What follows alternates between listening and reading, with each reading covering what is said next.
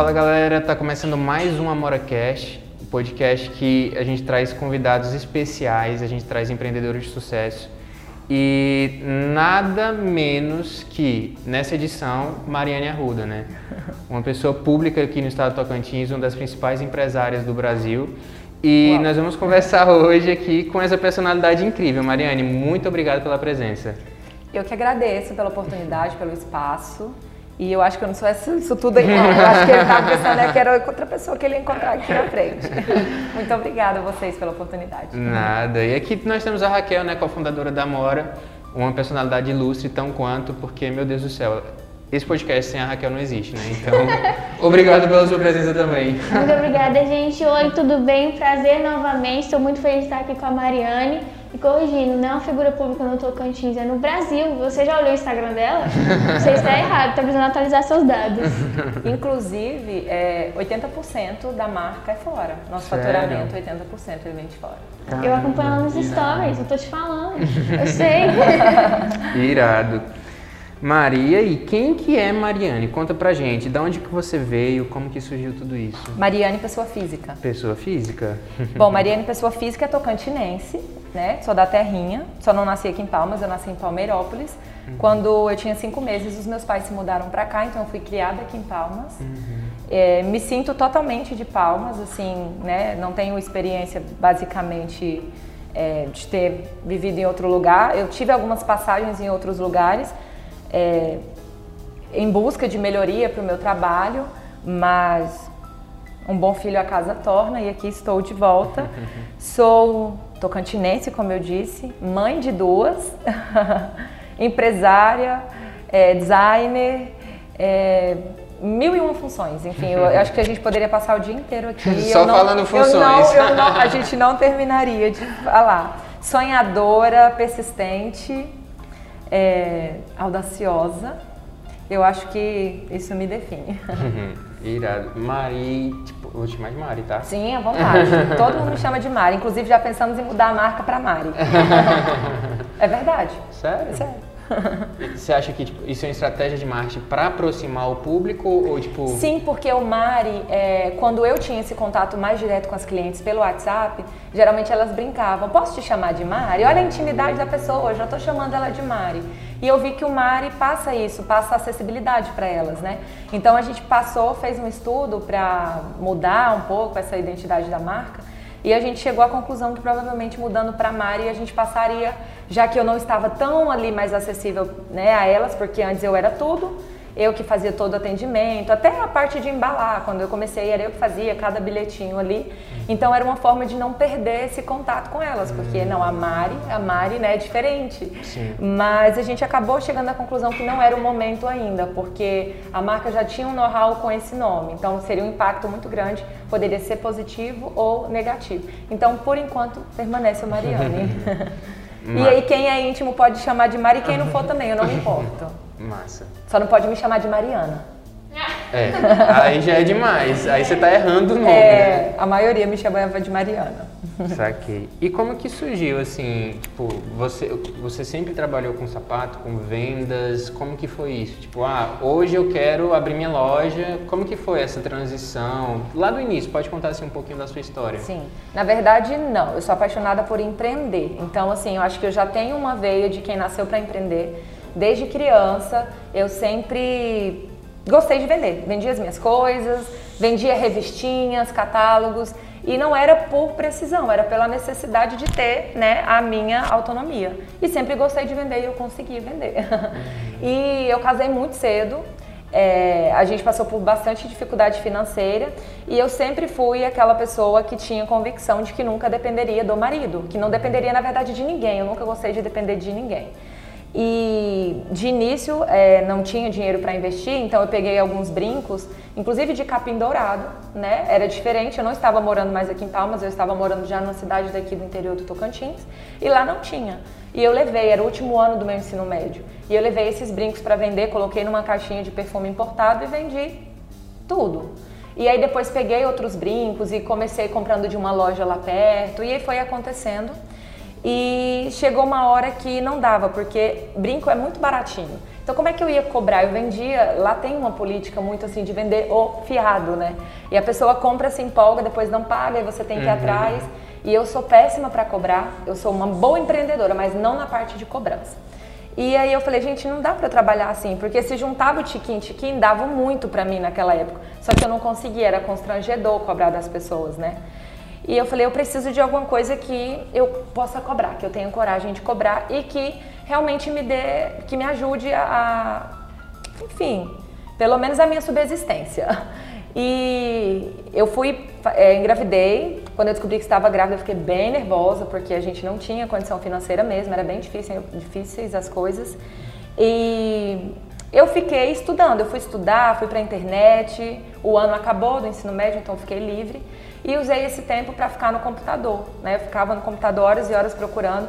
E aí eu fiz um teste vocacional é, em um site, né? aquelas perguntinhas que tem. E lá você respondia várias perguntas. E aí tinha algumas perguntas intensas, de tipo, o que que você sonhava em ser quando era menina, o que que chamava, o que que mais chamava sua atenção quando você era criança. E em algumas perguntas eu me deparei com sapatos, porque eu só parava, pode ter roupa na vitrine, eu não paro, mas se for sapato, eu paro. Então eu era apaixonada por sapato desde criança, eu sempre fui muito empolgada com tudo, tipo de ir na loja, de comprar um sapato, com roupa eu não me importava. Agora, sapato era minha vaidade. E aí eu cheguei à conclusão que eu queria trabalhar com sapatos. Bom, cadê o dinheiro? Eu não tinha dinheiro para começar. E eu sabia que eu queria sapatos, mas que eu não queria sapatos comuns, eu queria sapatos diferentes. E aí eu cheguei em fornecedores eu fui encontrar pessoas nos Estados Unidos para me mandar sapatos. Só que eu precisava do dinheiro e eu não tinha o dinheiro. Isso tudo só você ali no computador Sim, procurando. Tudo. Isso é, Basicamente, eu, é, eu até brinco, né? A minha filha foi gestada junto, né? Ela nascia no útero e no meu coração já nasceu o projeto do sapato, porque eu estava grávida. Então foi a gestação inteira. E eu ficava falando, não, quando ela nascer, eu vou tocar esse projeto. E foi basicamente assim, uns dois meses antes dela nascer, eu já tinha encontrado tudo, já tinha encontrado minha fornecedora, que era uma brasileira que morava lá, e já tinha traçado tudo, só não tinha o dinheiro, né? E eu conversei com o Rodrigo, na época que meu esposo, e meu esposo até hoje, porque eu falei na época, né? meu esposo, na época nós conversamos e eu decidi pegar o dinheiro do aluguel. Falei, me, me empresta o dinheiro do aluguel, quando chegar os sapatos, eu te pago, né? E ele, ah, mas como é que a gente vai fazer? Aí o que, que eu fiz? Eu peguei as fotos dos produtos, é, joguei no Orkut na época e comecei a pegar encomenda. E para encomendar, a pessoa tinha que me pagar metade do valor ou eu dava um bom desconto para ela comprar à vista. Mas olha, olha a coragem, porque eu nunca tinha uhum. trabalhado com essa mulher. Eu não sabia se ela, né, ela ia me mandar certinho. Uhum. E eu nem entendia de numeração importada. Fui estudar também para entender, mas assim, foi bem difícil.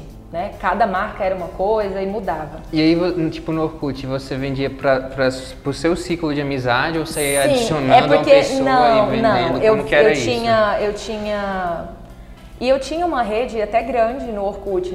É, é, porque a cidade que eu morava era uma cidade pequena. E eu tinha vindo de Palmas, eu fui quase que um extraterrestre quando eu mudei para lá.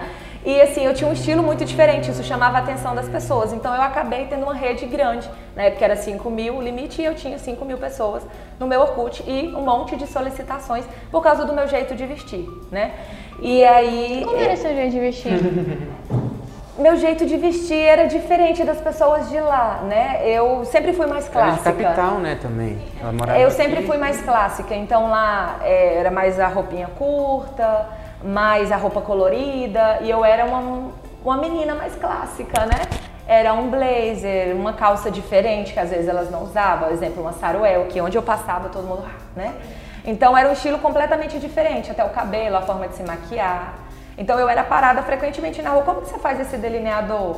Como, que, qual que é esse batom, né? Eu misturava cores de batom, o, o, cabelo. Então, assim, hoje eu estou prática pelo meu ritmo de vida, mas eu tinha um cabelo grande, então ele era completamente diferente. Eu gostava de fazer tranças e coisas diferentes. Então, isso tudo, se somado, torna você. Sua visível. identidade e sua imagem sempre foi muito forte. Então, de alguma forma, eu consegui uma rede grande, lá o máximo. E eu alimentei esse Orkut. Inclusive, a marca Mariane Arruda, se eu pudesse escolher, eu não colocaria meu nome. Eu não, não escolhi, ah, eu quero uma marca com meu nome. Não, foi por conta do Orkut. Começou a encher de gente E aí eu fui apagando quem eu não tinha relacionamento e colocando outras pessoas. Aí fiz uma comunidade, começou a encher, só que não tinha o mesmo alcance do quando era a postagem, os álbuns, né? E eu peguei e criei um Orkut para né, Mariane Arruda Sapatos e Mariane Arruda Pessoal, né? Hum. Separei. E aí encheu um, encheu o outro, encheu o outro. Aí começou o Facebook, né? Veio aquele auge do Facebook e eu fui pro grupo do Facebook. É, aí eu criei o grupo no Facebook, a gente chegou na época a ter 70 mil mulheres, porque eu fazia sorteio. Eu não era aquela que, tipo, coloquei o grupo, não, eu fazia um sorteio. Olha, a cada 10 amigas que você adicionar, você vai participar de um sorteio para ganhar um sapato. E era assim, adições e mais adições, e o grupo foi crescendo, então eu tinha um alcance muito grande. É, nada veio de graça, eu sou, eu mexo muito, eu invento bastante, né? E eu fui alcançando. Aí depois veio o Instagram, né, que já foi um trabalho maior. Aí eu já comecei a fazer parceria com pessoas mais renomadas, mais famosas. Eu fui no Instagram bem raiz ali no início quando nem todo mundo tinha Instagram e os famosos eram muito acessíveis. Então você conversava diretamente com eles. Então eu oferecia sapatos e elas, ok, pode mandar. E aí através delas eu fui crescendo, fui ficando mais conhecida, elas iam calçando. E foi o que ajudou bastante e eu sempre continuo, né? As pessoas ficam, nossa, seu Instagram é muito grande, como que você fez? E eu, olha, tem muitos anos e eu sempre faço, eu sempre inovo, eu sempre estou investindo. Até brinquei é, com ela, mostrei uma foto, olha a foto né, de 2016. Eu sempre tive muito essa preocupação de criar minha própria identidade. Em 2016 minha foto era ruim, era, mas era o meu melhor naquela época e a foto era minha, né? Como hoje é. Aí as pessoas vão lá, entram no meu Instagram, printam, dizem que vendem aquele modelo, usam as minhas fotos e não se permitem crescer. Porque você só cresce quando você começa. E você começa e é constância e você vai evoluindo. As fotos de hoje é o meu melhor, para mim são incríveis daqui dois anos serão melhores, uhum. né? É mais ou menos assim. Eu acho que isso é o segredo Fazer o melhor com o que você tem, né? E o seu melhor, né? Sem se comparar. Uhum. Hoje em dia com as redes sociais tem muito isso, né? As Sim. pessoas têm essa cobrança de, de o outro fez isso. Eu não tenho essa cobrança. A minha cobrança e a minha competitividade é comigo mesmo. Uhum. É de tentar ser o meu melhor e de tentar evoluir no que eu tenho hoje. É mais ou menos assim que funciona. E eu acho que é por isso que eu consigo escalar os meus degraus, porque eu fico ali meio que tipo, tá tudo bem, a história dela é um, a minha história é outra, o meu tempo é um, o tempo dela é outro. Uhum. Então é basicamente isso. Com esse alcance de marca, tipo, que a gente trocou ideia bem no início mesmo. Uhum. Hoje 80% que você vende é para fora de Palmas. Sim. Você não pensa em tipo ter uma franquia fora ou às vezes até sair de Palmas para vender em outro lugar. Como que você vê isso? Então, Palmas, eu estou aqui inteiramente por família, né? Eu passei um tempo morando fora, então senti muita falta, sofri muito, sou muito apegada.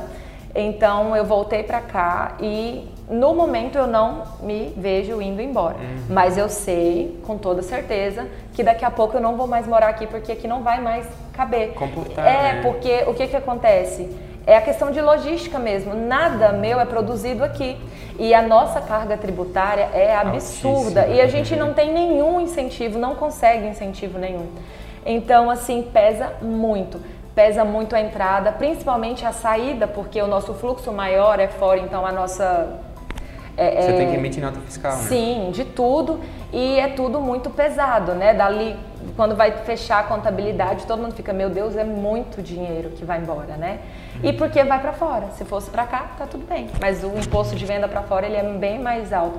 E fora que os meus sapatos não são produzidos aqui, então eu pago para entrar também. Então é uma sucessão, é Nossa, é imposto em cima de imposto. É, é bem pesado. Às vezes eu acho que pode ser até bitributado, né? Porque ele entra tributado e ele Sim. vai sair. De... É, é, como eu falei, é imposto em cima de imposto. E Nossa tudo que eu faço, senhora. porque assim, a minha caixa é um imposto, né? A gente já paga o IPI, que é 15%. Aí paga o imposto em cima da caixa, da ecobag, que é aquela sacolinha que você viu, de tudo. Tudo que tem na loja hoje, que é muito personalizado, o produto é totalmente personalizado, vem de fora. E cada um desses já tem um imposto. E na hora de vender e de dar saída neles, tem que estar tá tudo, já é outro imposto. Então é exatamente essa lógica, é imposto em cima de imposto. Não tem nenhum, como eu disse, não tem nenhum incentivo, né? não tem isenção nenhuma de nada. É, ao contrário, eu acho que o Estado aperta mais ainda. E então vai chegar uma hora, eu já tive oportunidades, eu já tive é, propostas de franquia de uma empresa que né, eles trabalham nessa gestão de franquias, só que eles queriam 50%, mas eu ainda queria, porque é melhor você ter 50% de alguma coisa grande do que você ter 100% de uma coisa menor. Só que aí depois o nome Mariane Arruda seria deles, vitalício, não teria como rescindir. Aí quando a gente chegou nessa parte do contrato, não ficou interessante. Aí eles não quiseram ceder porque eles falaram, pra gente não é interessante. Porque daqui a pouco a gente faz sua marca crescer, você cresce e aí você dá um chute na gente e a gente fica né, a ver navios. E aí eu já não gostei, porque independente do nome Mariane Arruda ser a marca, é o meu nome. Como eu disse, eu não escolhi, né? Eu até comecei a falar e desviei. Ficou por conta do Orkut. É, o próprio Orkut, Mariane Arruda Sapatos, virou uma marca sem nem ser, né? Basicamente, porque no início era importado. Então ganhou um know-how ali e depois não, tive, não teve como mudar. Foi crescendo, crescendo, crescendo e eu não escolhi, né? E não teve como mudar. E aí eu não quis dar o nome, né? Praticamente eu daria o meu nome. e eu falei, não, então eu não, não quero. E eu já tinha a marca registrada, né? Foi uma das primeiras coisas que eu fiz. E aí eu já tinha a marca, eu falei, não, a marca eu não, não vou ceder, não, a gente não abre então isso, então tá tudo bem. Então eu em outro momento eu faço com outra empresa.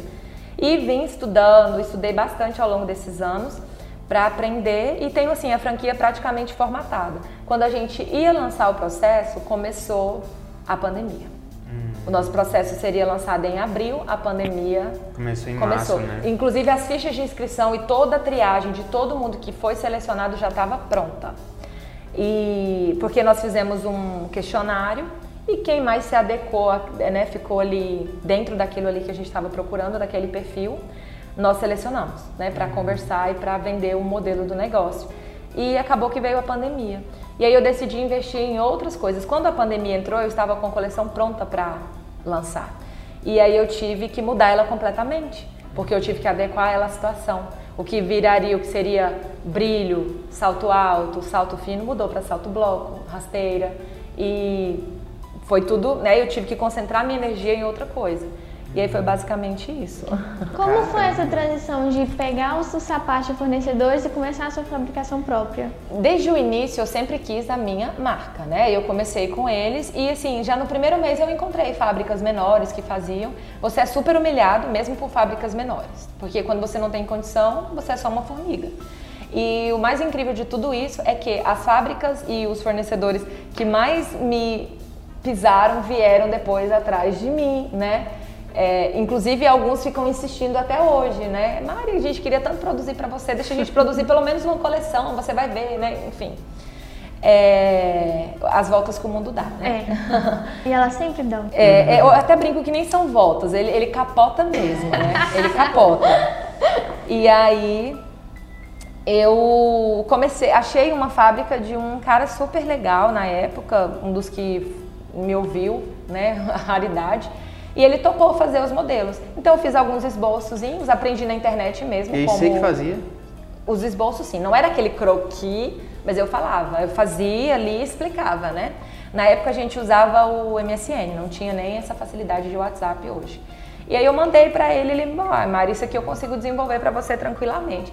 Desenvolvi. Bom, eram sapatos bem feinhos, se comparado a hoje, não fizeram tanto sucesso.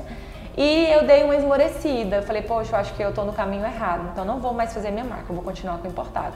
Então os importados sempre se sobressaíram. Aí chegou uma época que depois elas pegavam essas fotos antigas.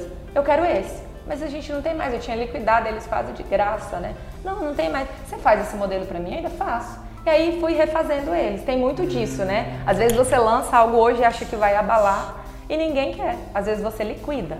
E aí dá um ano depois, tá todo mundo, eu quero esse aqui, né? De uma hora para outra o modelo estoura. E aí eu comecei a fazer com ele, ficou muito bonitinho o sapato, ficou muito bem feitinho, mas assim, de início não deu certo, depois voltou, e aí eu fui fazendo, fui melhorando, fui atrás de outras fábricas. É bem limitado esse processo quando você inicia, né? E mas eu fui fazendo. E eu sempre queria fazer diferente. Eu nunca quis, eu era diferente. Ah, vou pegar esse modelo e vou fazer. Não. Eu quero esse modelo, eu quero algo diferente. Eu queria muito construir algo que as pessoas olhassem e falassem: nossa, esse aqui é, é um Mariane Arruda. Ele é diferente. Porque eu fui na contramão do que as outras pessoas fazem. Elas veem uma coisa, eu quero isso aqui, eu quero fazer igual. Como geralmente a gente recebe muito essa pergunta, né? É, Oi, tudo bem? Vocês vendem no atacado ou vocês vendem franquia? Então, não, não está disponível. E você consegue me indicar uma outra fábrica que consiga fazer esses modelos de vocês? Caramba! A pessoa, a gente não vende, aí a pessoa quer o nosso modelo. Tá, Ma- Mari, você falou que vocês iam começar o processo de franquia e aí começou a pandemia e isso mudou um pouco. Não é que mudou a estrutura, mas tipo, mudou um pouco os planos de vocês. Sim. Com essa pandemia, as mulheres sem ir para evento, essas coisas, tipo, como que você ressignificou isso? Falou, poxa, eu não posso mais fazer um bico fino, não sei se é bico fino que fala? É um escarpão? É um Pode ser escarpão, um bico né? fino, é uma parte, tá tudo bem. Eu não posso mais É fazer um salto, tipo, um- que eu já ia lançar ele, Sim. Porque a galera não tá saindo Eu acho casa. que foi isso que tá você de comentou, né? Sobre uma coleção que ia sair de Sim, brilho sim. e tudo, É, e você mudou. Como, como que você viu isso? E até hoje a gente está em pandemia, né? Ainda não voltou com toda a força, Aham. mas como que você está lidando com isso? As pessoas sem irem para evento, as mulheres sem irem para evento, então, querendo ou não, elas deixam de comprar mais, né? Ou não, isso não... É, na verdade, o primeiro mês a gente sentiu, porque todo mundo assustou, né? Março parou, todo mundo assustou de uma hora para outra, né? Aquilo ali foi bem assustador. É, por incrível que pareça, foi a época que eu mais cresci. Eu acho que eu nunca cresci ao longo Sério? dos 10 anos o que eu cresci nesse último ano, porque eu já tinha uma presença forte na internet e foi para onde as pessoas correram. As pessoas correram para a internet. Eu até brinco que sempre que eu entro numa loja aqui que eu vou comprar alguma coisa, tem Instagram? Ah, não, a gente não tem Instagram. Por que que você não tem Instagram? Ah, né? E geralmente eu entro as pessoas, nossa, eu acompanho você e tal. Eu, e qual é o Instagram de vocês? A gente não tem. Eu, gente, Ué. como assim? Tem site. Site é um bicho de sete cabeças. Era. Aí começou a pandemia, meu telefone. Mari, pelo amor de Deus, quem fez o site? Mari, pelo amor de Deus, me dá dica pro Instagram, não sei o que, que eu publico, né? Eu já tinha mais ou menos assim, e o Instagram, como qualquer rede social, ele é completamente instável. Você tem que estar todo dia ali procurando coisas novas para você fazer. Hoje dá uma coisa certa, às vezes vai dar por três meses, daqui a pouco já não dá e eu tenho que descobrir o que, que vai dar certo. Ele muda muito, né? Tem uma dinâmica, né, o tempo todo. E então eu já tinha uma presença forte ali. E aí os dias que eu fiquei, coincidentemente, quando começou a pandemia, eu já tinha me programado para ausentar, porque eu ia fazer uma cirurgia. Então eu me ausentei no dia 12, ah, começou dia 19, olha que dá, acho que foi no dia 19, se não estou enganada. Di- Dia 17, minto, dia 17.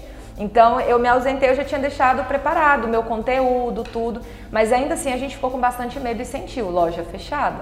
Só que a gente parou nos primeiros 15 dias, porque teve que todo mundo, né, essa coisa de deixar a equipe pegar coletivo, enfim.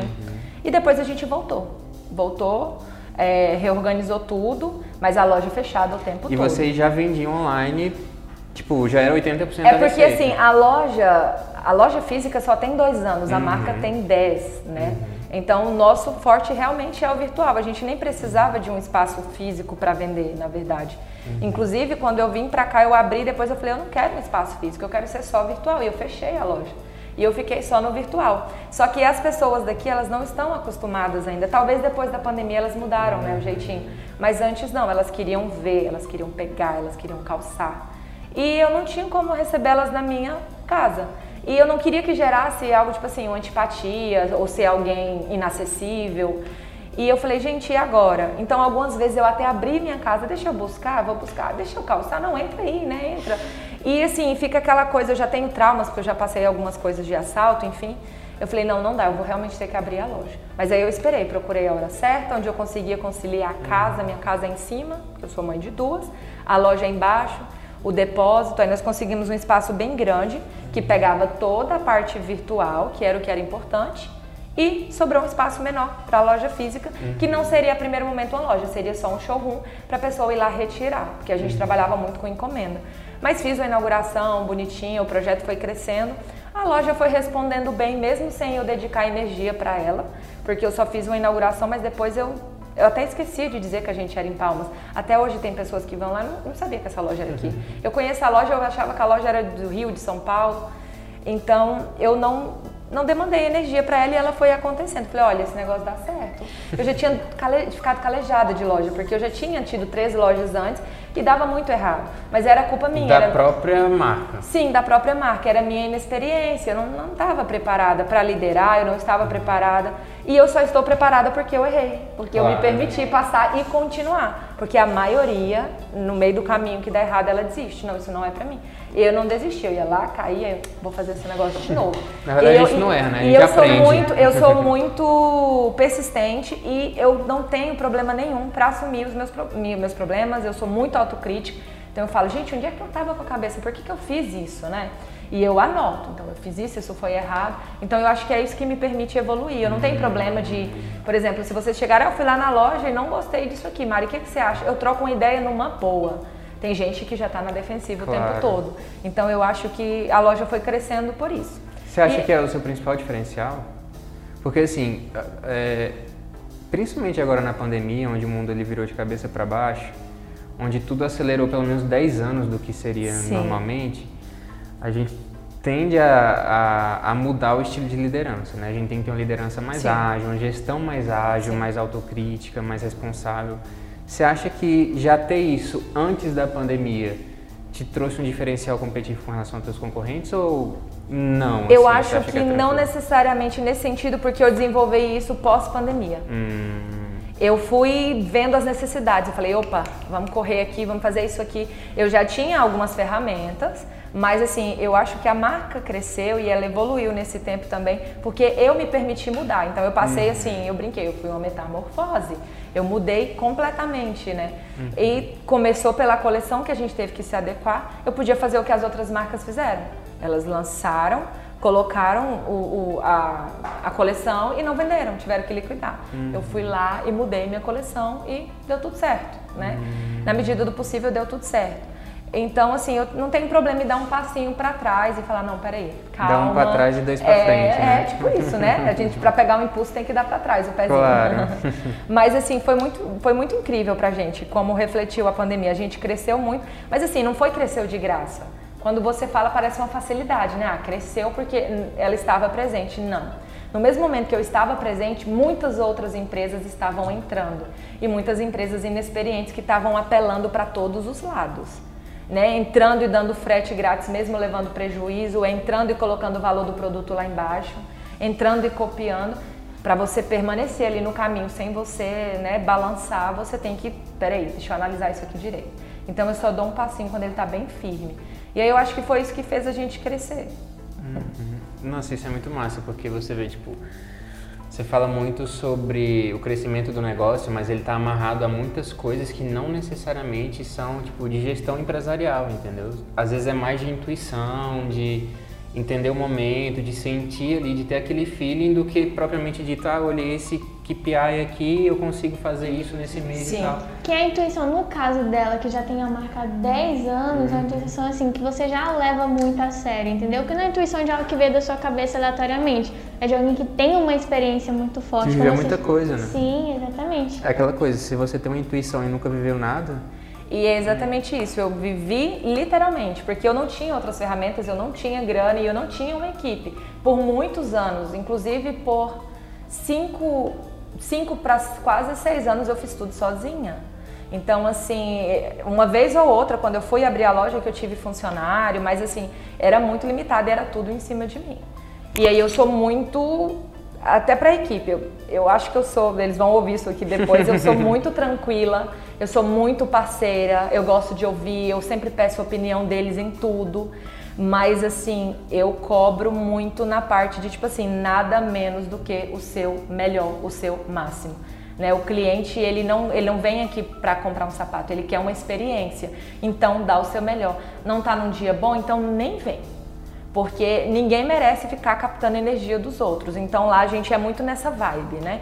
Trabalha lá igual agora o espaço está pequeno para tanta gente, a gente já está se topando lá dentro. Tá um circulando no, no corredor e um topa no outro e a equipe foi crescendo e a gente conseguiu. Eu consegui formar algo bem legal, porque lá todo mundo é cooperativo e todo mundo eles são muito dedicados, né? Acaba que eles pegam esse no início elas entram tipo assim, né? Meu Deus do céu, será que eu vou dar conta? Porque é muita coisa. Até aqueles que chegam, não, mas eu sou assim, assim, depois, Maria, eu acho que eu não vou dar conta. Eu, calma, vai dar conta, pode errar. Aqui não tem problema errar, não, pode errar. Só não pode errar no segundo mês. Porque eu acho que as pessoas elas aprendem errando. Não adianta eu sentar aqui e falar tudo que vocês não podem fazer. Vocês vão ter que errar e vocês vão lembrar, não, eu errei, eu fiz isso uhum. errado. Então eu deixo errar, eu deixo enviar errado, eu permito. E quando errou, eu não vou para cima. Fala, olha, tá tudo bem. Só que da próxima vez você lembra que você não pode. Porque a minha cabeça é muito acelerada e eles não vão pensar com a mesma cabeça que eu uhum. penso. Então eu tento comunicar com cada um do jeitinho que eles são. E eu acho que é por isso, porque todo mundo que está lá dá o melhor. Em tudo que eles forem fazer, eles são muito esforçados, assim. Eles vestem a camisa, né? Sim. A gente percebeu isso no dia que a gente foi na loja, né? Por exemplo, assim, por mais que eu trabalhe muito com digital, eu ainda sou muito, como consumidor, eu gosto muito do físico. Uhum. Então, assim, quando eu fui na sua loja, eu até falei pra ele que eu já tinha três modelos em mente que eu queria. Quando eu fui lá, eu já sabia, olha, eu queria experimentar esse, esse que eu vi no site. Uhum. Então, assim, eu podia ter comprado pelo site, mas como tem a loja, eu gostei, eu gostei de ir lá, entendeu? Sim. E quando a gente for lá, a gente sempre observa muito o atendimento, como que os produtos são dispostos na loja, no interior da loja, como é o atendimento, tudo. E aí foi incrível, ele ficou sentado numa poltrona lá, igual um rei, tomando um cappuccino. Eu Que sendo bom. extremamente super atendida com o Serginho, que é uma graça, Sim. né? Todo mundo, a, eu não sei qual é o nome, mas a moça que estava no caixa também, um doce, você que atendeu, Carla, se, se posicionou. Tudo, então assim, essa experiência favorece muito, né? Eu acho que tem assim um lado contra de abrir uma loja física para você que veio aí há sete anos, nove anos só no digital, mas que eu considero como muito válida, como uma pessoa assim que super validou a sua proposta de experiência dentro da loja física. Que legal, muito obrigada. Muito bom saber disso. Isso é massa. E já que você tá falando assim do time, Mari, você tem muito essa pegada de tá, no primeiro mês você pode errar, você tipo, você tem livre-arbítrio para aprender. Aham. No segundo mês já não pode, tipo, Sim. claro, errou ali, velho. Errou de novo. Mas qual é a tua missão ali dentro da empresa? Qual que é a tua visão para esses colaboradores? Teu- os teus valores ali dentro? Porque, tipo, é muita gente que entra, às vezes, não sei se você tem uma certa rotatividade no time, mas esses valores eles têm que ser bem fortes para que todo mundo vista a camisa, né? Sim, e por muito tempo eu sempre disse, eu acho que eu não nasci para liderar. Eu falava, gente, eu não consigo. Então, assim, muitas vezes eu, inclusive eu digo, porque as pessoas ficam, qual é a parte mais difícil? Gente, é liderar, é a parte mais difícil. Quando você vai abrir um negócio, você pensa em todas as outras partes e você acha que as pessoas vão vir prontas e elas não vêm. E às vezes o propósito dela é completamente diferente. E quando você mostra o seu propósito para todo mundo, que a pessoa já sabe a vaga que ela tá querendo e como que você é e chega lá, eu sou isso. Eu sou assim, eu gosto disso, eu vi isso. Ela fala o que você quer ouvir. Eu tive que aprender com o tempo a discernir quem estava mentindo, quem estava falando a verdade. e às vezes eu errei feio. Então, assim, eu já passei por todos os problemas que um empresário pode passar. Desde a pessoa te roubar na cara dura, roubar sapato, roubar dinheiro, roubar da minha bolsa. Sério? Sim, sim, sim. E muitos outros problemas, assim, muitas coisas dolorosas mesmo, assim, que me fizeram pensar, gente, eu não quero mais, eu quero fechar a loja, eu quero deixar só a parte virtual, porque geralmente você tem problema no físico, né, com a galera do físico. Então, assim, algumas vezes eu já botei os joelhinhos no chão ali bem desesperada, né? E não é fácil, não é fácil até hoje, porque você precisa, são pessoas diferentes e no, com o tempo você aprende que não é as pessoas que têm que se adequar a você, é você que tem que se adequar a elas, é você que lidera. Então eu não vou falar com você do mesmo jeito que eu vou falar com ela, cada um Claro. é cada um. E você demora. E eu tinha muito assim, que é o que reflete muito a minha marca. Por mais sofisticada que ela seja, ela passa uma acessibilidade, ela passa uma. Eu gosto muito de. Leveza, né? É, de que as pessoas é- vejam que a gente tá ali, que a gente gosta daquilo que a gente faz e que, tipo assim, tá todo mundo igual, tá todo, todo mundo é especial. Então, com a equipe era assim, eu ficava muito amiga de todo mundo, então eu deixava tudo envolver e aí mudava. Elas que mandavam em mim.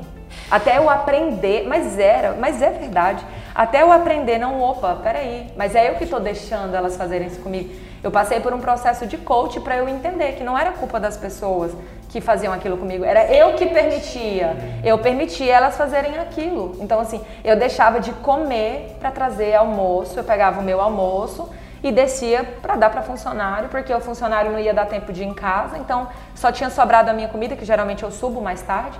Então só sobrou minha comida, eu não, pode deixar, eu pego aqui e coloco. E depois a pessoa te dá uma lapada nas costas, sabe? E é basicamente assim. E eu demorei a aprender isso, muito tempo. E quando eu aprendi, eu virei a chave. Eu falei, peraí, eu posso ser uma boa líder, eu posso ser acessível, eu posso valorizar eles, mas eles também precisam me valorizar, eles não podem pisar em mim. E se pisar em mim, vai sair. Então é tipo assim, você tá lá, eu te dei chance, eu conversei, eu sou acessível. Você fez alguma coisa errada? Olha, eu conversei com o meu contador aqui, a gente vai fazer assim, assim, e pronto, encerra ali e tá tudo bem para todo mundo. Sem desgaste, sem diminuir, sem fazer com que a pessoa gere uma antipatia ou inimizade, como eu já vi gente que bloqueia, que vira. Não. Então eu procuro, se não tá, se não cabe nos mesmos princípios, não fica. Não fica mais. E tá tudo bem. Porque antes para mim o demitir, eu ia muito, ai Mari, mas eu tô precisando tanto. Eu contratava por precisão, para você ter noção. Aquele que me comovesse mais era o que era contratado. Era exatamente Era o mais isso. capacitado. Era o critério. Era o mais capacitado. E é o que mais dá problema. É assim. E aí enrolei e não respondi suas perguntas. Bom, é, missão, Valores e visão. tá. A nossa missão, eu, eu sempre confundo, tá? A nossa missão, em si, se eu puder dizer ela em uma palavra, é representatividade. A gente está ali para representar todo mundo, para dizer que todo mundo pode. Desde o início, porque eu sempre trabalhei com uma gama de produtos diferentes. E às vezes é o mesmo produto, só que com variações. Às vezes ela vai entrar lá e ela vai ver o salto 12, o salto 7, a versão de sapatilha, a versão de salto bloco, a versão de salto fino, porque é o mesmo produto com variações para atender cada um, né? Para cada um se sentir representado. Então nas campanhas a gente reflete muito isso, né? De representar, de que todos os estilos, a inauguração da loja ela foi feita desse jeito. Então eu coloquei na passarela cinco mulheres completamente diferentes, idades diferentes, biotipo diferente, tudo diferente, para que cada uma se sentisse representada. E no desfile a gente fez uma proposta ainda mais audaciosa, colocou todas as cinco em três entradas com o mesmo calçado, para ver que todas podiam, que todas que era acessível para todo mundo, né? A gente tinha muito isso de ter comentário, ah, sapato desse é tão lindo, pena que eu nunca consigo usar, eu não tenho estilo para isso. Ah, pena que eu não consigo usar um salto tão alto desse jeito, eu tenho problema nas costas, enfim. Então eu acho que a marca ela tá aí para isso, para tentar de forma diferente, porque você vai ser representado, mas você não vai ser representado com o que está em toda a loja, vai ser com algo diferente. Inclusive a gente trabalhou por muito tempo com o personalizado. Era aquele sapato na altura que você queria, na cor que você queria, na estampa que você queria. Deu muito trabalho e eu tirei de linha. Mas eu ainda consigo algumas coisas assim, né? Fazer, dar um toque especial, fazer alguma coisa diferente. Então a missão da marca é essa. É, eu acho que é a parte de você representar todo mundo, de você ser acessível de alguma forma. Não falo de preço, eu falo de valor mesmo. E tornar uma experiência fazer com que a pessoa se sinta especial, que ela se sinta assistida, representada e que ela se sinta especial. Irado, velho. Irado. A, a visão é a questão da franquia, né? Eu, o sonho, é, o meu sonho maior é ser a franquia, é ver a marca em muitos lugares, que na verdade é uma visão mais das minhas clientes do que minha, né? Elas falam Mas muito a isso. visão que você abraçou, né? Sim, sim, Você porque sentiu a necessidade do próprio mercado É. de fazer. É porque, assim, basicamente, por que, que eu vou me contentar com isso se eu já tenho know-how para aquilo? E eu gosto muito da parte criativa. Na verdade, eu sou muito apaixonada por tudo que eu faço ali dentro. Inclusive, eu até era mais centralizadora e era isso que fazia dar errado, porque eu queria fazer tudo. Porque eu gosto de fazer tudo. Desde amarrar um lacinho de fita. Então, assim, eu gosto de amarrar, eu gosto, eu gosto de tudo ali. Eu sou apaixonada por aquilo ali. E aí, com o tempo, eu tive que aprender. Não, calma aí, né? Se você ficar aqui, você não vai crescer. Então foi basicamente quando é, a chave virou quando eu entendi isso. E a franquia é outra grande virada de chave, porque a marca já tem o know-how. Então eu já tenho clientes que compram a marca há anos e que têm um potencial econômico muito maior do que eu para investir na minha marca. Então por que não? Se eu gosto mesmo de criar, se eu gosto do que eu faço, por que não fazer isso, né? Só que eu dou um passinho de cada vez, eu não tenho pressa não. Mari, qual foi? Porque assim, a gente fala em representatividade de empresa, mas isso é super complexo, né? Você fazer um produto com várias variações para atender todo mundo não é fácil. Era Sim. muito mais fácil pegar um modelo Sim. padrão e aplicar para todo mundo. Sim. De numeração, por exemplo, a gente sabe que mulheres têm muita dificuldade em encontrar modelos com números grandes. Sim. Então, como foi lidar com essa dificuldade para trazer essa representatividade em questão de fabricação mesmo? Sim.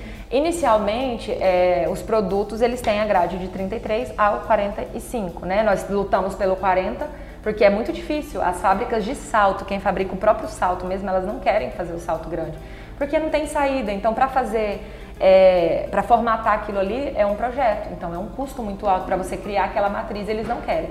Então, a gente foi lutando 40, 41, aí pulou pro 43 e agora a gente já pulou pro 45. Sério, Sério. velho? Então a gente consegue fazer. E o nosso 33 é um 33 também. Porque nas outras marcas o 33 é um 34. Na minha marca um 33 é um 33. É pra quem tem um pezinho pequeno.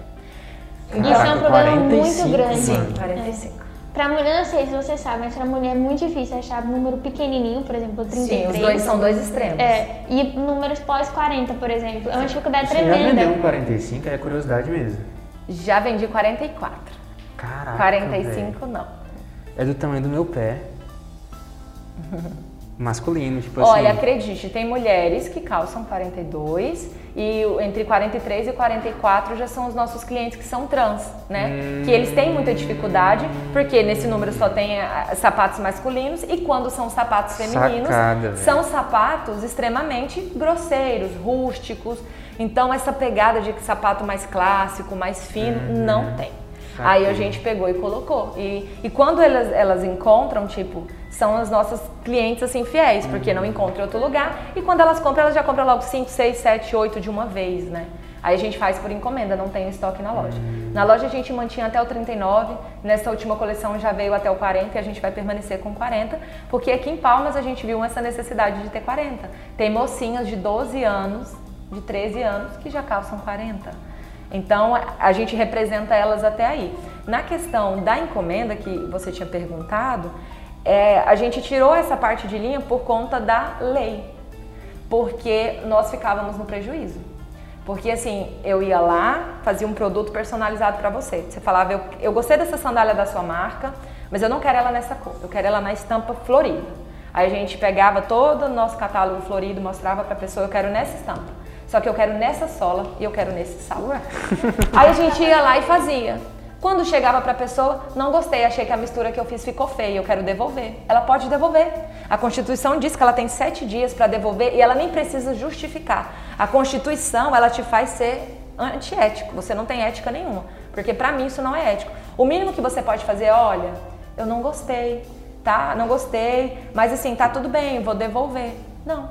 Tem gente que compra até hoje a gente passa muito por esse tipo de, de, problema. A gente não passa mais porque o nosso produto realmente é muito bom. Mas assim, quando a gente passa por esse tipo de problema de devolução, é assim.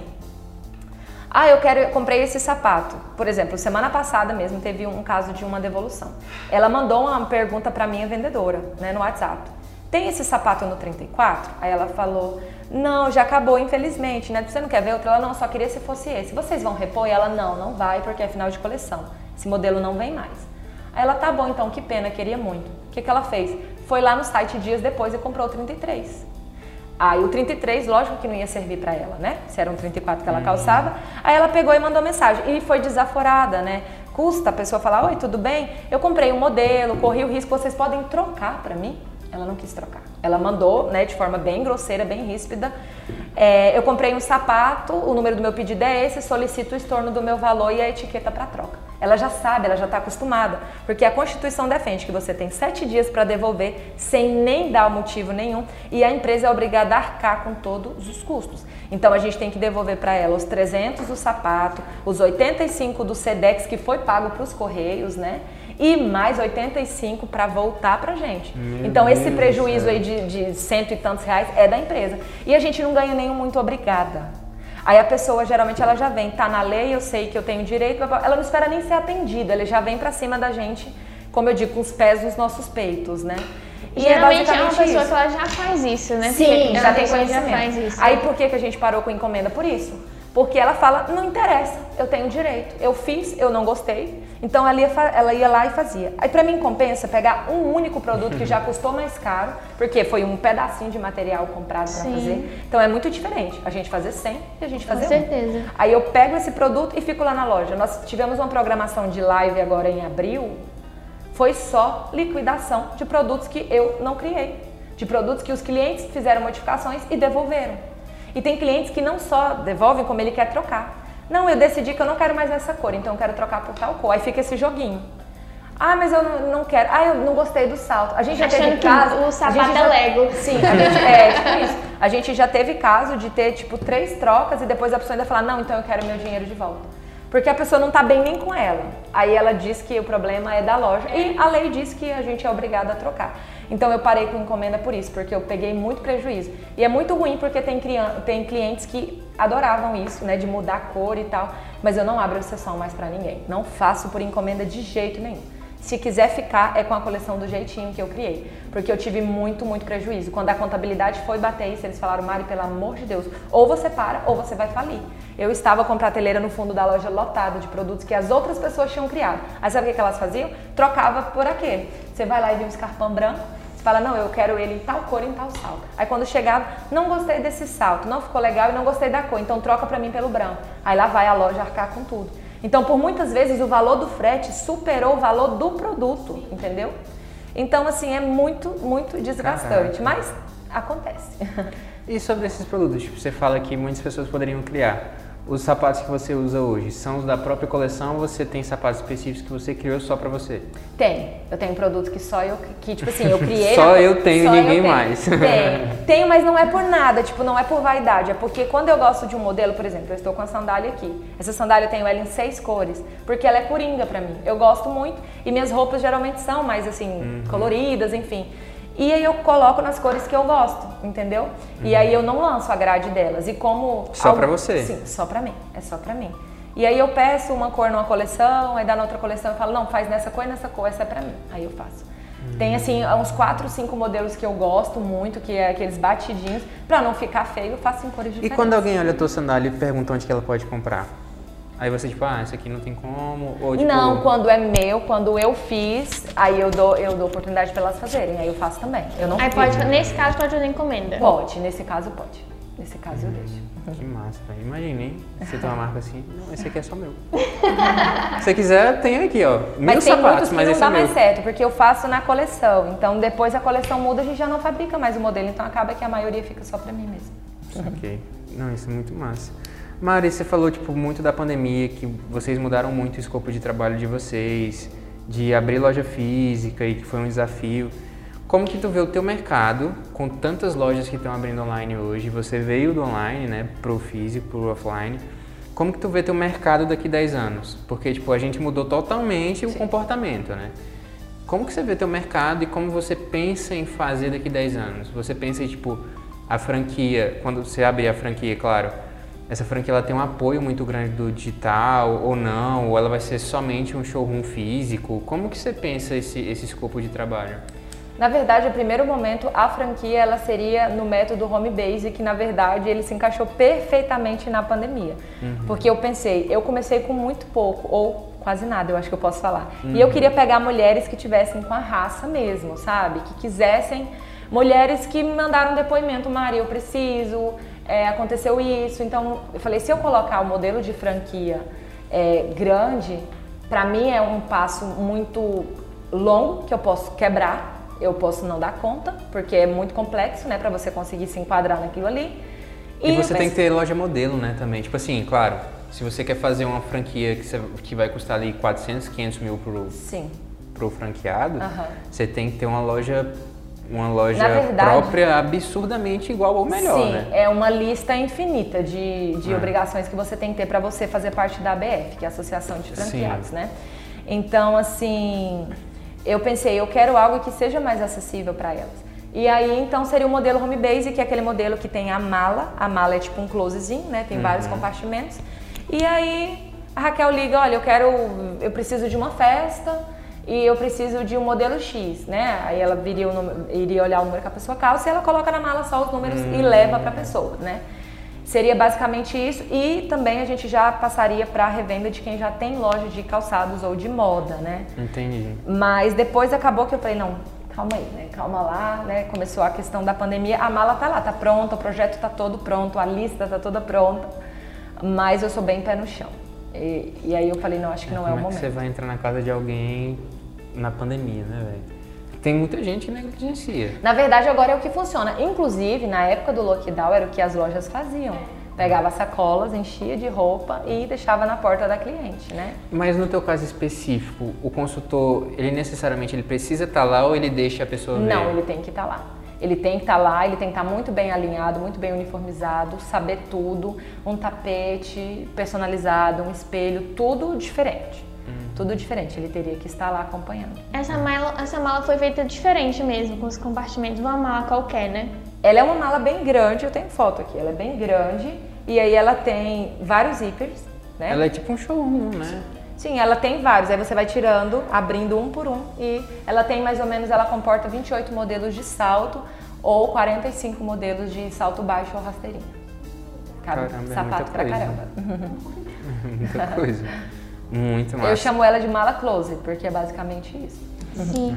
Achei interessante porque você dá voz para pessoas que começaram assim como você, né? Sim. Pessoas que estavam com a mesma necessidade, se as pessoas que te passam esse relato, elas passaram com a mesma necessidade basicamente que você passou. Sim. Então eu acho muito bonito de ver também que não só pensando em franquia, porque é totalmente um público diferente. Uma pessoa que está passando necessidade financeira não tem condições de pegar uma franquia de 400 mil reais, Sim. por exemplo. Então, Mas às vezes consegue um, um- um empréstimo É. no banco, alguma coisa assim, né? E geralmente quando a gente precisa, a gente tem mais raça do que quem não precisa. Porque independente de ser um modelo pronto, de ser um negócio que para os olhos dos outros dá 100% certo, né? Porque lá por dentro ninguém vê como é a nossa A correria. operação, né? Então para quem tá lá fora dá 100% certo. Ah, então eu quero, vou ganhar dinheiro, pronto, faço. Quando a gente fez o formulário, tinha perguntas assim que a gente pescava e falava, gente, como é que a pessoa responde isso? Né? Qual é a sua pretensão de lucro, sua pretensão de média de venda de produtos? Então tinha assim umas lunáticas. Fora da casinha Fora da casinha, literalmente. Então, assim, foi algo que foi muito bom pra gente fazer essa triagem, né?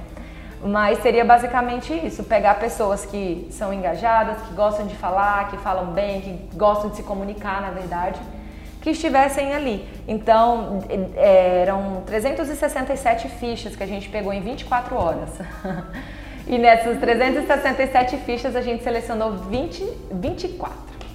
24. Porque a princípio nós colocaríamos uma por cidade. Só Metrópole, São Paulo, Rio, que a gente chegou e selecionou três para ficar com duas, né? Mas a gente nem chegou a entrar em contato com elas. E elas estão até hoje, essas que mandaram o formulário. Meu Deus, será que fui selecionada? Caramba, foi pesado. Mudando um pouco de assunto, assim, da água pro vinho. Na verdade, do vinho pra água. Porque o tema agora é: qual foi seu principal perrengue empreendedor? Aquele que nunca ninguém imaginou que a Mariane pudesse ter vivido. Na verdade, eu acho que não é questão de não imaginar, porque eu sou muito aberta. Eu procuro muito passar o empreendedorismo do jeito que ele é. Mas nota, eu falo da parte negativa, mas para impulsionar, porque Claro. deu certo. É diferente de alguém que tá ali falando só das coisas ruins e reclamando. Então eu sempre coloco o antes, o depois, eu falo desse processo. Dou consultoria de graça direto para um monte de gente. Mari, pelo amor de Deus, olha meu Instagram. Eu vou lá, eu olho quando eu tenho um tempinho, né? Dou um feedbackzinho. E então eu falo muito para elas desse outro lado e geralmente eu compartilho com elas as experiências que mais me marcaram. A minha primeira inauguração, que só foi uma pessoa. É, A minha segunda inauguração também foi meio traumática porque eu peguei tudo que eu tinha. Eu tinha saído da primeira inauguração da loja porque eu tinha sofrido um assalto, então eu já estava com trauma. Eu saí praticamente fugida da cidade de tanto medo e fui mudar para uma cidade e todo o meu dinheiro eu tinha gastado em estoque, então eu não tinha mais um real no bolso. E eu mudei para uma cidade mais próxima, que na, na época era Marabá, e abri a loja a passos de tartaruga. Eu passei oito meses para conseguir né, pintar a parede, pra... usei os mesmos móveis, mas para forrar, enfim. Foi um tempinho bem, né, que eu passei ali me dedicando. E quando eu lancei a loja, foi muita gente que eu conhecia, porque eu convidei mais amigos e famílias e, e família de amigos, enfim, e ninguém comprou nada. E eu gastei tudo que eu tinha. e na minha segunda inauguração, a minha terceira, que já, eu já estava aqui em Palmas, eu, eu abri na minha casa mesmo um espaço para receber as minhas clientes que já eram Que clientes. foi aquele aqui. que a gente foi ou, ou era diferente? Não, não, não. Aqui vocês já estão na quinta.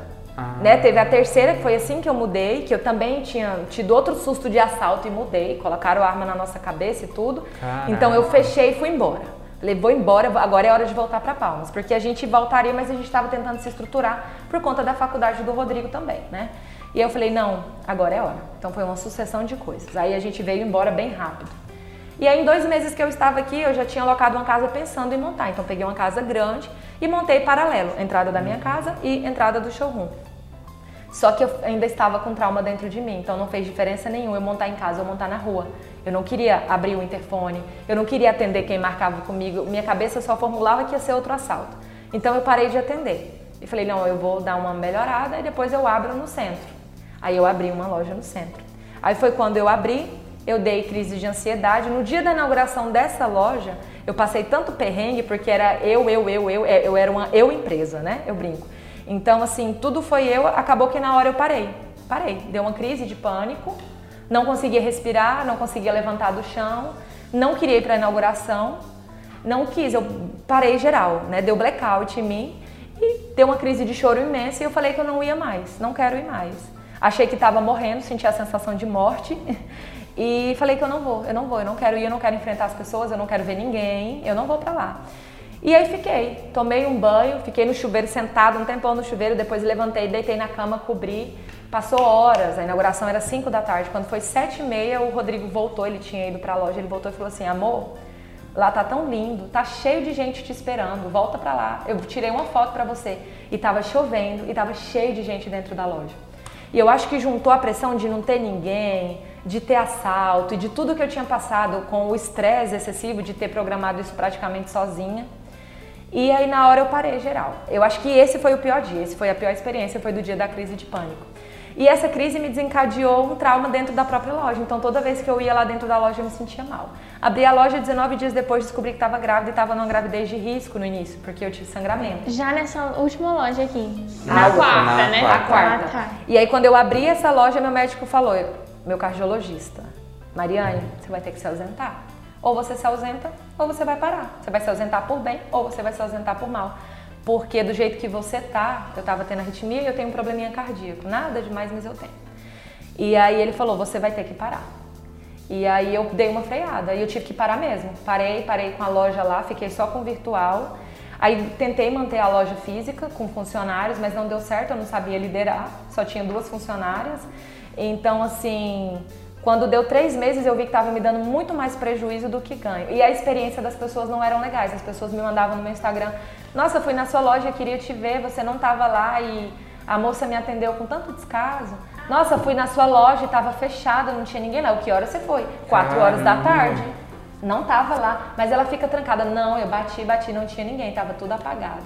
Então, assim, uma sucessão de coisas, eu falei, ah, quer saber? Eu vou chutar o balde, eu vou fechar. Aí o Rodrigo, amor, você tá ficando louca. Tudo que você gastou nessa loja, você não vai fechar, eu não vou deixar você fechar de novo.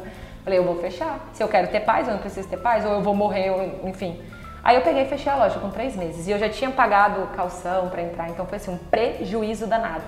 Centenas de sapatos, e que eu comprei, estoque, Móvel. tudo. Tudo, tudo. Aí tudo foi para um quartinho na minha casa e o resto não cabia dentro de casa, ficou lá fora e acabou, detonou na chuva. Mas eu perdi e tá tudo bem, sabe? De verdade, eu me senti livre. Quando eu saí da loja, eu me libertei. Eu vi que eu precisava trabalhar um pouco os meus traumas, que não adiantava, né? E aí o meu virtual cresceu. É primeiro você, né? Tipo, É, não começa de dentro pra fora. Não adianta, tem é, é desse jeito e não tem como. E não tem ninguém que vai te substituir, não adianta. Você pode até ter pessoas que são compatíveis com aquilo ali, que defendem as mesmas ideias, que se dedicam, mas ela não vai conseguir ter o mesmo Ela não é pulso e a raça você, que né? você tem. É, tipo É, isso. E o foda é que, tipo, a marca é teu nome, Sim. o desenho é teu. Se não for, é, se não for você, vai E é ser quem? literalmente isso, porque igual eu falo, as outras marcas, eu sempre digo pra todo mundo que entra lá, nada menos do que o melhor. Porque não é uma marca A, B, C que tem um nome que ninguém sabe quem fez. Eu ainda moro aqui pra complicar. Então qualquer problema que a gente tiver não vai ser com o CNPJ, vai ser diretamente com aquela mulher ali. É tipo, nossa, comprei lá na loja dela e ela é assim. Eu, onde eu vou aqui as pessoas me conhecem? É nas situações mais constrangedoras. Eu estou depilando, eu estou fazendo uma, tudo. Você é a Mariane, não é? Nossa, eu sou sua fã, amo seus sapatos. É de verdade, é isso. Eu falo, gente, eu não posso fazer nada. Onde eu tô, as pessoas conhecem. Então eu falo, é um problema porque é diretamente comigo. Então se você comprar lá e quebrar o sal, você não vai falar, ah, eu comprei lá na marca Y. Você não sabe quem fez. Todas as outras marcas não tem ninguém na frente. Você, as marcas americanas, essas maiores, elas têm mais ou menos isso como característica. Inclusive é o nome de quem faz, né? Lambotan, todo mundo, todos eles é assim, né? E você sabe que é eles. Então eu acho que é por isso que eles têm também essa cobrança de ter esse nível de perfeição e de tudo, né? De se associar e conseguirem se qualificar como uma grife. Porque o problema é diretamente comigo. Então eu sempre falo, olha, é comigo. E sempre que tem um incêndio para pagar, sou eu. Quando o cliente está muito intransigente, quando o cliente está chateado, quando o cliente dá um feedback, aí eu mando o número para mim, que eu entro em contato. Eu entro em contato. Se for preciso, eu ligo, eu mando mensagem e eu consigo apaziguar 99% dos problemas que a gente tem. Porque eu tomo frente deles. Eu vou lá mesmo, né? Eu procuro escutar o cliente, mesmo quando às vezes o cliente não tem razão. Mas é basicamente isso. Caramba, velho, que perrengue. tipo assim, imagina, fazer uma loja, três meses, tchau. Não quero Não, mais, eu ainda não tô, dá. eu tô perplexa, assim, parada no tempo que a loja foi o lançamento 5 horas, 7 e meia, ela tava lá ruim. Eu tô assim pensando como que O tava lançamento sendo. foi 5, eu saí 10 para 5, já tava chegando gente, eu saí pela portinha do lado, fui embora. Nossa, e- então você assim, deu crise bem antes, mas pouquíssimo antes. Sim. Na hora, pouco antes, é porque eu não sabia o que eu tava tendo, eu nunca tinha tido. Eu comecei a sentir angústia e eu achei que era ansiedade. Aí me deu vontade de chorar e eu corri pro banheiro e comecei a chorar. Aí parei também, né? Calmei, comecei a falar isso aqui é aqui, isso aqui é ali. Não vai dar tempo, não vai dar tempo, não vai dar tempo. Aí chegou a primeira e chegou o pessoal que entregou o coquetel, as coisas. Aí eu fui pra casa banhar. O Rodrigo até falou: vamos logo, se deixar, ela fica aqui até 10 horas arrumando isso. Aí eu fui. No caminho eu já senti que eu tava passando mal. Eu sabia que tinha alguma coisa diferente comigo e que não era uma ansiedade comum. Mas também tranquilizei. Quando eu cheguei em casa, que eu vi minha mãe, que eu fui tentar falar pra ela, eu lembro direitinho, quando eu entrei na porta, que eu fui tentar falar com ela, ela me perguntou mais ou menos como que tava lá, alguma coisa assim. Eu fui responder, minha língua dobrou, não saiu mais nada. Aí eu já caí no chão e já falei que eu não conseguia respirar. E a minha, a minha, a minha, a, a minha experiência é essa. Pra mim, eu tava morrendo, eu não respirava. Meus dedos enrolaram, tudo foi uma crise bem séria Nossa, mesmo. eu já tive, velho.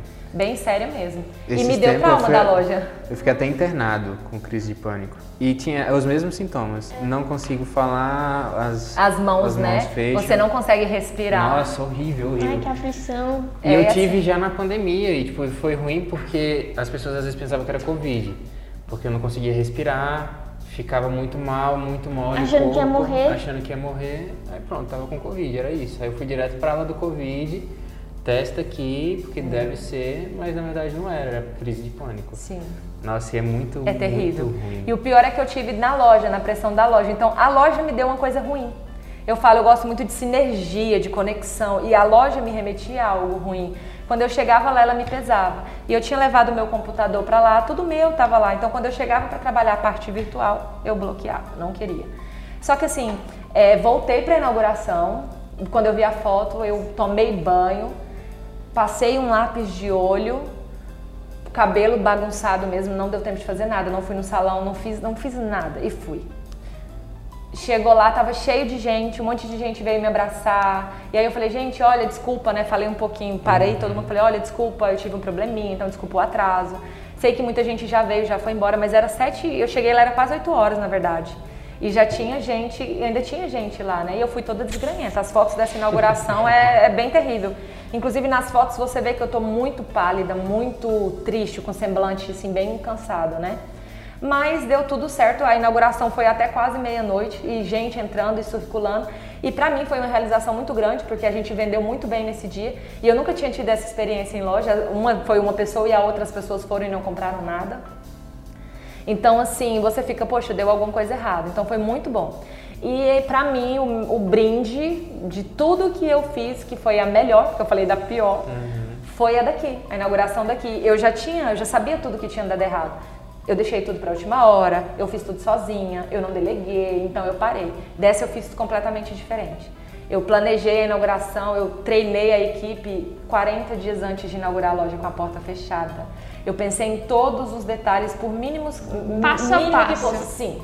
Desde janeiro, que foi quando eu mudei para o prédio, até outubro, que foi quando a gente fez a loja, né? Inaugurou a loja. Então, cada detalhe foi pensado com antecedência.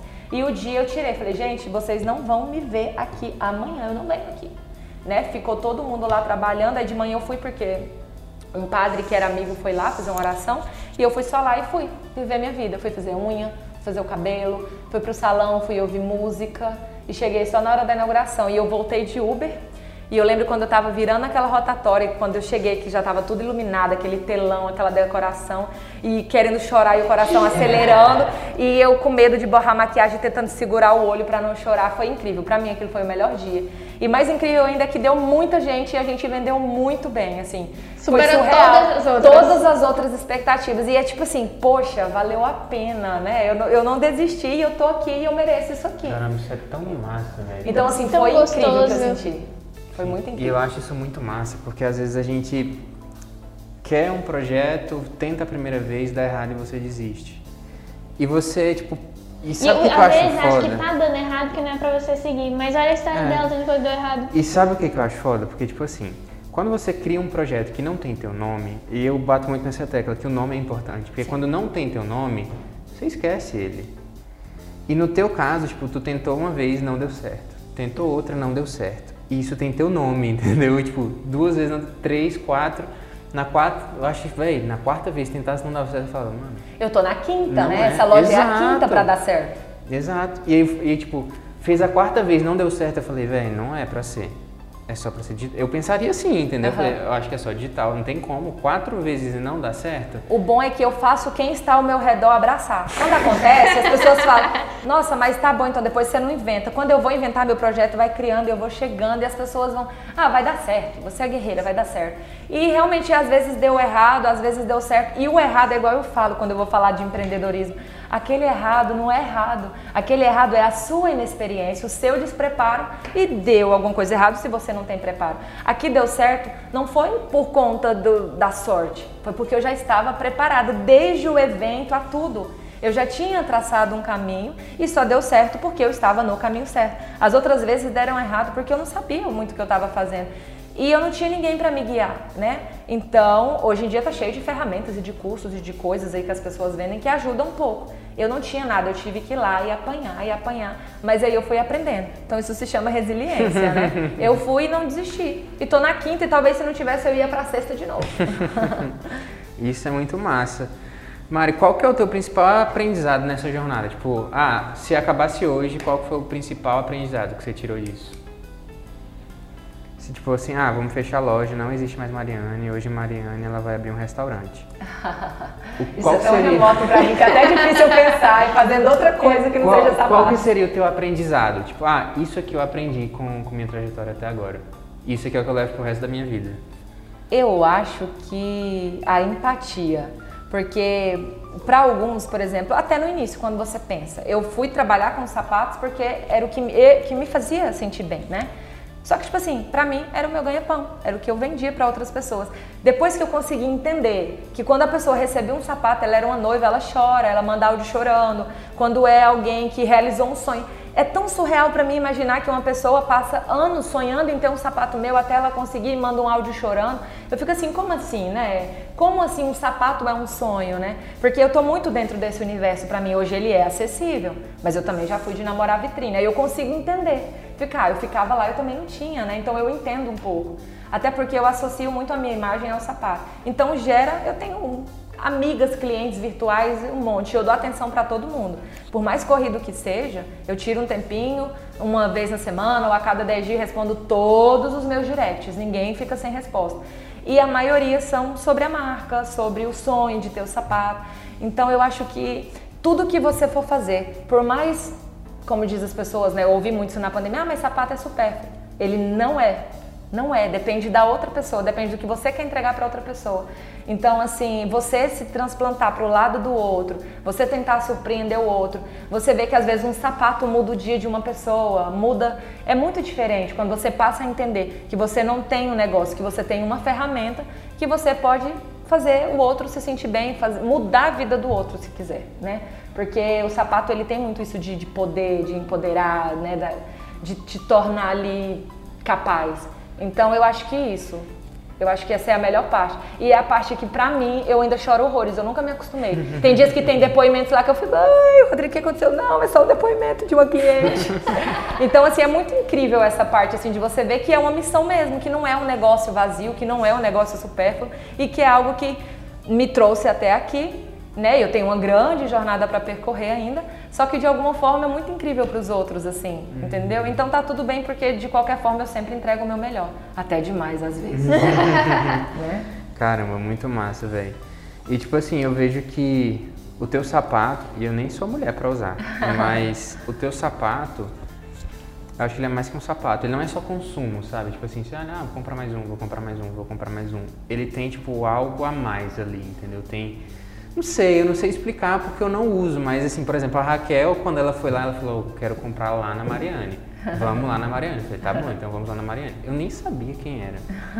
Tá, vamos lá. Chegamos lá, ela olhou cada um assim, eu vi o brilho no olho dela. Nossa, amor, olha como é lindo, não sei o quê. É porque acompanha muito na internet, É. fica algo meio intocável, né? E quando chega é de verdade, ainda é mais bonito. É, é pessoalmente. verdade, isso é verdade. Aí eu olhava assim, sim, amor. Mas amor, olha isso, meu Deus, olha o detalhe. Sim. Aí ela botava, ela, nossa, você gostou? Eu falei, gostei. Aí ela foi botando, aí tipo, ela botou o dela, que ela tava usando antes, e aí eu fiquei olhando. Eu tava lendo, eu tava com Kindle, aí Aham. eu fiquei olhando, aí eu falei, véi, tem alguma coisa diferente. Quando eu olhei pro que ela tava usando normal, né? E, tipo, tem alguma coisa diferente, não é só o sapato. Aí foi na hora que eu levantei, eu falei, não, pega mais um. Não pega só o que você ia levar, não. Aham. Pega outro também. Sim. Porque, tipo, Pega esse aqui você já pode jogar fora. A gente brinca muito com, com essa questão de, de- do trabalho que eu falo, tem que, a pessoa tem que sair daqui fascinada e começa pelo atendimento. Então lá, assim, é a regra número um. A primeira funcionária que entrou aqui em Palmas, da primeira equipe, ela foi demitida na mesma semana, né? Teve o treinamento.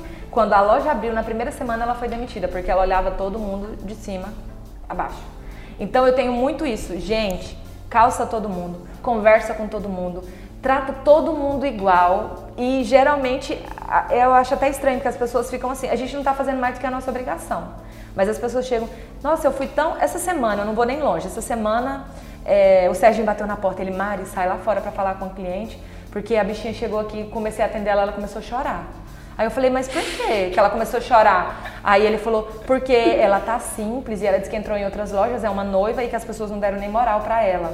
Então ela tava com vergonha de entrar aqui, a pessoa falou, não, vai lá que eles atendem muito bem. E ela foi lá na loja.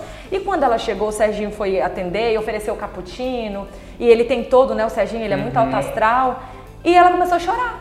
Aí ele, pelo amor de Deus, né? ele- quando ela saiu, ele foi me contar, por que, que você tá chorando?